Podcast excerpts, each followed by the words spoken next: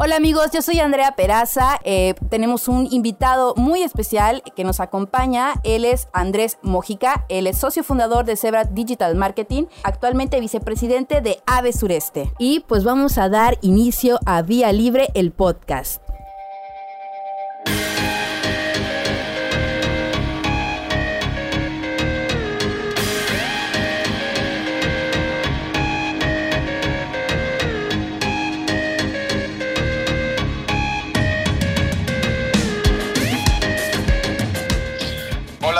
Muchísimas gracias por la invitación. ¿Cómo estás? Ay, no, muchísimas gracias a ti por brindarnos eh, esta oportunidad de entrevistarte. Andrés, eh, platícanos un poco, eh, ¿qué fue lo que te llevó a querer ser empresario? Uy, fíjate que el ejemplo, el ejemplo de mi mamá y el ejemplo de mi papá. O sea, mi mamá y mi papá tienen sus negocios, mi abuelo también. O sea, vengo de una familia que cada, o sea, que cada quien había tenido su propio negocio, mis tíos. Entonces, desde chiquito yo veía a mi mamá chambear, la verdad, y el ejemplo de ella fue así como al fin, o sea, de grande quiero tener mi negocio, ¿no? Sobre todo porque cuando trabajaba para ella en veranos, no me gustaba hacer, no me gustaba que fuera mi jefa. Entonces dije, no quiero tener jefe, no quiero tener mi propio negocio. Y ese mismo ejemplo, pues al final de cuentas fue el que me llevó a, a emprender, ¿no? Y este, y ahorita que veo que, pues bueno, con todo este tema de, Instagram, TikTok, redes sociales, que, que, ves un chorro de empresarios que están ahí mandando su mensaje afuera, yo creo que eh, es, un, es, un, es una oportunidad para todos ellos que también, o sea, todos los que no, que tienen su negocio y están viendo estos ejemplos, pues animen a seguirlos, ¿no? Claro, yo creo que tiene que ver mucho la, la valentía de, de, tomar esta decisión porque una vez que empiezas no hay marcha atrás y para esto pues yo creo que hay muchos retos que son complicados. ¿Cuáles tú considerarías que son los más difíciles para poder construir un negocio propio? Fíjate que la gran mayoría piensa que el reto más complicado es el tema del financiamiento y el presupuesto, ¿no? La gran mayoría de las veces que doy consultoría a chavos que están emprendiendo me dicen eso, ay, es que no tengo dinero, o es que no vengo de familia de lana, y pues es que juntar el dinero, pero la realidad es que yo no creo que el dinero sea el, principal eh, problema. Yo creo que realmente el problema está en, la, en la, mente del chico, de la persona que va a emprender, ¿no? Porque todos empiezan con el, ay, es que no puedo porque no tengo dinero, ay, es que no vengo de una familia de recursos y no sé qué. Y es ese, ay, no puedo, el que los está deteniendo, porque afuera hay mil y una oportunidades de financiamiento, ¿no? Hay mil y un personas que tienen ahí 50, 20 mil, 10 mil pesos ahí que dicen, ay, pues quiero invertir, estoy buscando cómo abrir un negocio, pero no tienen la idea. Y tú tienes la idea, pues nada más es cuestión de conectar con esta persona y listo, ya tienes un socio que te va a capitalizar tu negocio y empiezas. Entonces yo realmente creo que el reto principal que cualquier emprendedor tiene que, tiene que sobrellevar tiene que romper es su propia mente, ¿no? Su propia, su, esa vocecita que lo está derrotando todo el tiempo, tiene que destrozarlo. Definitivamente yo creo que hay que romper fronteras y eh, pues ahí también eh, sacar este lado del investigador, ¿no? De todas las alternativas que hay, como lo que estás comentando. Y pues, sí, o sea, porque contarte, o sea, yo cuando empecé, cuando empezamos a mis socios y yo, o sea, empezamos sin un peso y empezamos juntándonos en Starbucks y órale, a ver qué clientes y empezar a juntar y vender y facturar de poquito en poquito. Y fue después que ya nos enteramos que había en el entonces gobierno del estado había un fondo de Sejuve, participamos y nos ganamos ahí 15 mil pesos y eso nos dio para poder rentar la oficina y, y este y, la, y, comprar unas sillas, ¿no?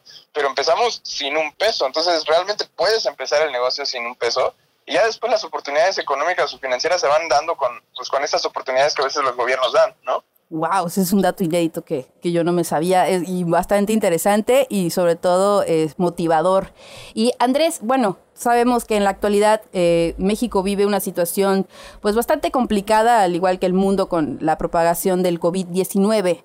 Tú, ¿cómo ves a futuro o a corto plazo a los medios y la publicidad digital? Pues fíjate que ahorita muchas empresas que lo veían como, ah, sí, tengo que hacer, o sea, todavía fíjate que había empresas que decían, no, eso de las redes sociales no, no funciona, eso todavía no, no da resultados, ¿no? Y había muchos otros que todavía decían, ay, pues sí es importante, pero pues todavía no lo voy a hacer. Y con todo este rollo, o sea, ya las empresas que pensaban en chin, lo voy a hacer más adelante porque no es urgente, ya lo ven como lo necesito hacer. O sea, si no, no tengo una oportunidad de poder mercadearme, no tengo, una poder, poder, no tengo ninguna oportunidad de poder colocar mis productos.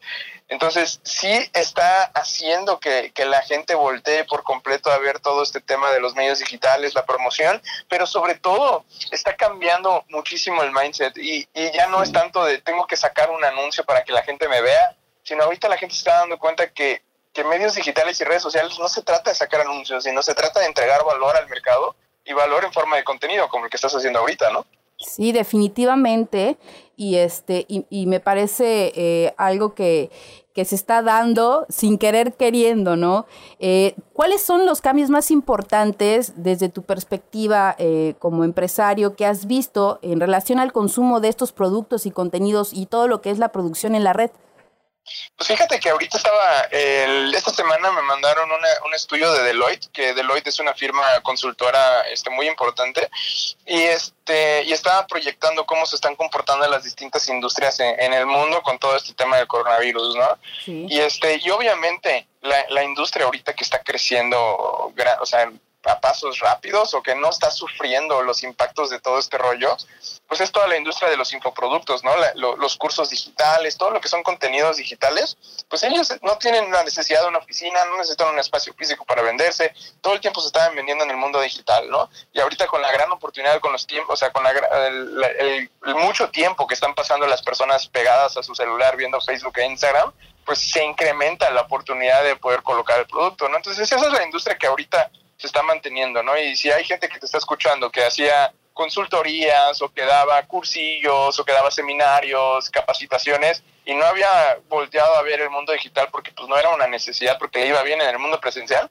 ahorita pues ya es definitivamente un lo volteo a ver, ¿no? Y hay otras industrias que pues obviamente sabemos están súper afectadas como la restaurantera o la turística, ¿no? Pero Deloitte, la verdad, este, está proyectando que para agosto, septiembre, pues estas industrias se estén recuperando y en diciembre, enero, digamos, estemos un solo 10 o 15% por debajo de la demanda actual. Esto que nos está pegando, esto que nos pegó, nos va a pegar por los siguientes 18 meses, sin, o sea, sin duda, eh, económicamente, ¿no? Probablemente sea largo, probablemente sea, corto, pero definitivamente esos 18 meses eh, las industrias se van a estar este, recuperando poco a poco. Sí, y pues bueno, como mencionaste igual es un momento, este es un momento importante para el consumo. Andrés, eh, antes de que ya eh, nos estemos yendo, ¿qué consejo darías para aquellos que se encuentran en sus inicios o quizás con una pequeña trayectoria en producción de contenidos audiovisuales para la red? Que no se detengan, que no sean, eh, no le tengan miedo al no, al querer publicar un contenido. Este, todos los que publicamos contenido, la verdad es que nos detenemos y queremos que la pieza sea perfecta y que tenga la producción y que tenga la edición y que tenga el loguito y la animación y todo esto.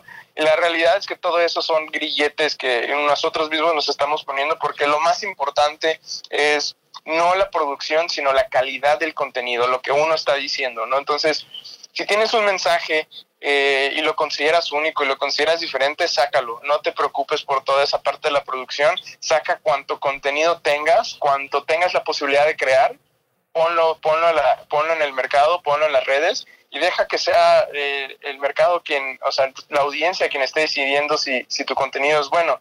Y no necesariamente desesperarse por el hecho de que, ay, publiqué y no tiene likes, publiqué y no tuvo comments, entonces lo quiero borrar. Porque este es un proceso de, de, disciplina, ¿no? De estar, con, de estar sacando allá el mensaje y al principio probablemente muy poca gente te escuche, pero eventualmente va a llegar tu mensaje a la persona correcta y esa persona lo va, a, lo va a compartir y así es como se va a ir este, este, esparciendo, ¿no? Y considerar distintas redes, porque ahorita las más, la más popular, pues obviamente sabemos que es Facebook y Instagram, pero voltear a ver TikTok, ¿no? TikTok ahorita es una red social que tiene un alcance orgánico brutal y lo que hagas que sea de buena calidad de contenido, de buen mensaje, se está viralizando y está alcanzando, este, o sea, está teniendo alcances muy, muy, muy grandes. Entonces puedes aprovechar crecer allí y después ir mudando poquito tu, tu audiencia a Instagram, a Facebook, ¿no? Hacerles ver que tienes otras redes sociales donde también te pueden seguir. Eso es un gran, gran consejo, muy alentador para, para, aquellos que están iniciando. Andrés, muchísimas gracias por esta entrevista. Estoy este, pues muy contenta con, con todo esto que nos acabas de aportar. Eh, amigos, quiero recordarles que nos pueden seguir, ahora sí que ya con el consejo que nos dio eh, mi querido Andrés, nos pueden seguir en nuestras redes sociales de Facebook como Vía Libre, en YouTube como Vía Libre Digital y en Instagram también como Vía Libre, Vía Libre Digital. Muchísimas gracias por escucharnos y nos vemos para la próxima.